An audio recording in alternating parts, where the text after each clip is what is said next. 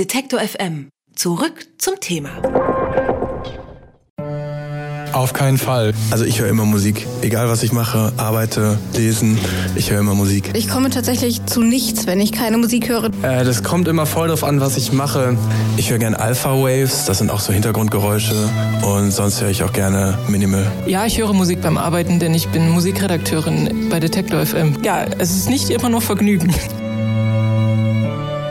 Hört ihr eigentlich Musik beim Arbeiten? Meine Kollegin Maria Zahn hat sich mal umgehört und wie man sieht, das ist eine Frage, ja, da scheiden sich die Geister. Aber nicht nur hier in unserer Redaktion. Wie sich Musik auf unsere Lern- und Denkfähigkeit auswirkt, ist auch eine Frage, die sich die Wissenschaft stellt. Können wir uns mit Musik besser konzentrieren? Maria hat sich schlau gemacht und ist jetzt bei mir im Studio. Hallo Maria. Hallo Marie. Also ich höre ja wahnsinnig viel Musik bei der Arbeit und ich habe mich schon oft gefragt, ob das eigentlich so gut ist, weil lenkt doch irgendwie ab. Deshalb bin ich richtig gespannt, was du bei deiner Recherche rausgefunden hast. Sollten wir mehr Musik beim Arbeiten hören? Also meiner Meinung nach schon. Ist aber nur meine Meinung. Also in der Wissenschaft ist das sehr umstritten. Es gibt echt viele Studien dazu, habe ich herausgefunden, und die alle führen zu unterschiedlichen Ergebnissen. Ganz bekannt ist äh, der Mozart-Effekt. Mozart-Effekt? Geht er wirklich zurück auf Wolfgang Amadeus Mozart? Dann, ja, wird er schon ziemlich lange daran geforscht, oder? Naja, so lange jetzt auch wieder nicht. Mozart-Effekt ist eine Studie zu Musikintelligenz und Gedächtnis. Die ist 1993 im Fachmagazin Nature erschienen. Da haben eben Wissenschaftler in Kalifornien herausgefunden, dass wir uns besser konzentrieren und besser lernen können, wenn wir klassische Musik von Mozart dabei hören. Und also als die Studie rausgekommen ist, danach ist auch ein regelrechter Mozart-Boom ausgebrochen. Also die Plattenverkäufe von Mozart sind echt in die Decke geschossen. Naja, aber von 1993 an danach gab es eben dann noch ganz viele andere Studien und die haben dann das Gegenteil behauptet. Also so einfach lässt es sich dann gar nicht sagen, dass Musik unsere Lernfähigkeit verbessert. Also wenn wir Musik bei der Arbeit hören. Das sagt auch Maria Klatte und die muss es wissen. Also sie forscht nämlich zu den Auswirkungen von Hintergrundgeräuschen auf unsere Konzentration. Ob jetzt Musik oder das gilt allgemein für Hintergrundgeräusche, ob die uns stören oder ob die gar nichts bewirken oder vielleicht sogar die Leistung fördern, das hängt immer davon ab, was das für eine Art von Musik ist und was das für eine Art von Aufgabe ist. Ja, schade. Ich dachte, ich bekomme jetzt von dir den ultimativen Song zum konzentrierten Arbeiten.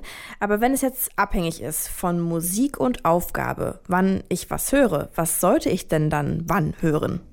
Ja, da muss ich dich leider nochmal enttäuschen. Also auch hier gibt es keine universelle Antwort. Wie gesagt, manche hören immer, andere nie und viele eben je nach Situation Musik beim Arbeiten. Grundsätzlich kann man aber schon sagen, also alle, die sich ein bisschen mit Musik und Gedächtnis beschäftigt haben und dann eben auch Ahnung davon haben, empfehlen eher ruhige Musik zu hören, wenn wir uns konzentrieren müssen. Dazu gehört auch Markus Hofmann. Markus Hofmann ist Gedächtnistrainer, das heißt, er weiß also wirklich, wie man sein Gehirn am besten trainiert. Und Markus Hofmann ist eben davon überzeugt, dass Musik ein Motivator und Lernhelfer ist. Mit ihm habe ich gesprochen und er sagt eben Folgendes. Lieder sollten nicht zu viel Text haben, die ablenken könnten. Also am besten ist hier Instrumentalmusik. Und da gab es wirklich äh, Studien, die dann auch gezeigt haben, dass wenn ich Songs mit 56 bis 64 Schlägen pro Minute mir höre, das ist ungefähr der Herz Herzschlag eines Menschen im entspannten Zustand, dass ich dadurch tatsächlich mein Gehirn unterstütze, Informationen auch aufzunehmen. Und deshalb empfiehlt Markus Hofmann eben auch ganz bewusst mit Musik zu lernen, weil durch dieses Musikhören äh, werden fast alle Gehirnregionen vernetzt und ein vernetztes Hirn ist lernfähiger. Konkret heißt es dann zum Beispiel, also wenn ich lerne, dann kann ich mir zum Beispiel dabei eine Melodie anhören und wenn ich diese Melodie dann wieder höre, dann soll ich mich automatisch an das Gelernte erinnern und ja, das klingt ganz schön einfach und ja, fast zu schön, um wahr zu sein, aber so ruhige Musik, wie Markus Hoffmann sie empfiehlt, ja, die macht mich eher müde. Ich hätte da Angst, auf Arbeit einzuschlafen. Einschlafen sollst du natürlich auch nicht und wie gesagt, jeder Mensch ist da ja auch unterschiedlich und hat andere Vorlieben. Aber Andersherum kann Musik dich ja auch vom Einschlafen abhalten. Also bei mir ist es halt so, wenn ich am Arbeitsplatz müde werde und ich schon mal zwei, drei Kaffee getrunken habe, mir jetzt nicht noch einholen möchte, dann setze ich mir schon mal eben auch motivierende und auch etwas schnellere Musik auf die Ohren. Stimmt, das gleiche Phänomen beim Joggen. Wenn man da irgendwie Musik anmacht, die ein bisschen ja, schneller ist, kann man schneller laufen und muss eher aufpassen, dass man nicht zu schnell läuft und außer Atem ist. Genau, das mache ich auch. Weil Musik ist ein Superstimulus. Das hat mir Daniela Sammler erklärt. Sie ist Neurowissenschaftlerin und ich habe sie gefragt, was überhaupt in unserem Gehirn passiert, wenn wir Musik hören.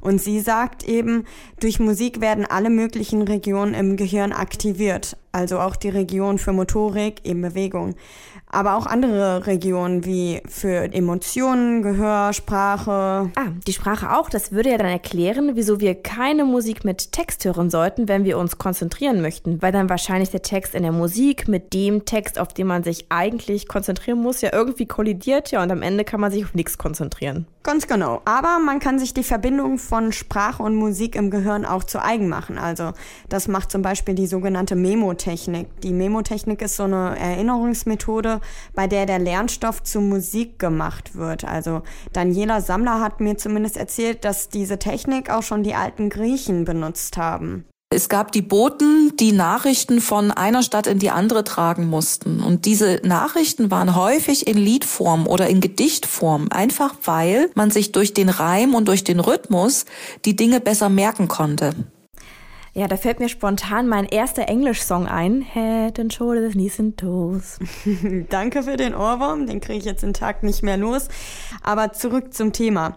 Eine Frage, die ich mir auch noch gestellt habe bei meiner Recherche, war eben, macht es einen Unterschied, wie alt ich bin? Also können sich zum Beispiel jüngere Leute besser konzentrieren mit Musik als ältere? Ich habe da meine eigene These aufgestellt und die war eben, dass wir jungen Leute es eigentlich ja fast schon gewohnt sind, ständig mit Musik beschallt zu werden wenn ich mich mit Freunden zum Quatschen einfach oder generell treffe, höre ich eigentlich immer so eine gemütliche Playlist im Hintergrund. Wenn ich bei meiner Oma bin, kann ich das nicht machen. Also sie kann sich dann eben kaum aufs Gespräch konzentrieren. Und dazu muss ich noch sagen, also meine Oma ist echt geistig auch noch ziemlich fit, wenn nicht sogar fitter als ich.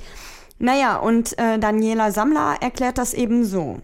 Natürlich ist es so, dass das Gehirn sehr, sehr formbar ist und sich sehr stark anpasst an die Umweltanforderungen. Und es besonders auch tut, wenn das Gehirn jung ist. Und das kann natürlich auch sich darauf auswirken, dass man Musik besser ausblenden oder besser nutzen kann für die eine oder andere Aufgabe. Ja, ich würde sagen, dann werden wir mal sehen, ob die kommenden Generationen sich nur noch mit Musik konzentrieren können. Ich äh, persönlich glaube aber, dass ich Musik meist dann höre, wenn meine Kollegen einfach viel zu laut quatschen. ich zähle mich jetzt einfach mal nicht zu den zu laut quatschenden Kollegen dazu. Nee, aber du hast schon recht. Und letztendlich, wie gesagt, das ist auch eine Typ- oder Gewohnheitssache. Bei meiner Recherche fand ich es aber schon interessant zu lernen, wie groß der Einfluss von Musik ist und wie dieser Einfluss dann eben auch bewusst eingesetzt wird. Also sei es eben, um sich besser zu konzentrieren. Musik wird aber auch in Therapie eingesetzt. Also es gibt Musiktherapie. Es ist auch eine Möglichkeit, um Alzheimer vorzubeugen. Also da gibt es ganz viele verschiedene Ansätze. Und ich bin echt mal gespannt, wo das alles noch hinführt. Ich auf jeden Fall auch. Ja, meine Kollegin Maria Zahn hat sich intensiv mit den Auswirkungen von Musik auf unser unser Gehirn beschäftigt. Wahnsinnig spannend und ich sage vielen Dank für das Gespräch. Ja, sehr gerne. Tschüss. Detektor FM gibt es übrigens auch als Radio für den ganzen Tag. Wir machen mutiges und unaufgeregtes Radio im Netz. Denn Radio kann mehr sein als Hits, Hits, Hits. Mehr Infos gibt's auf Detektor FM.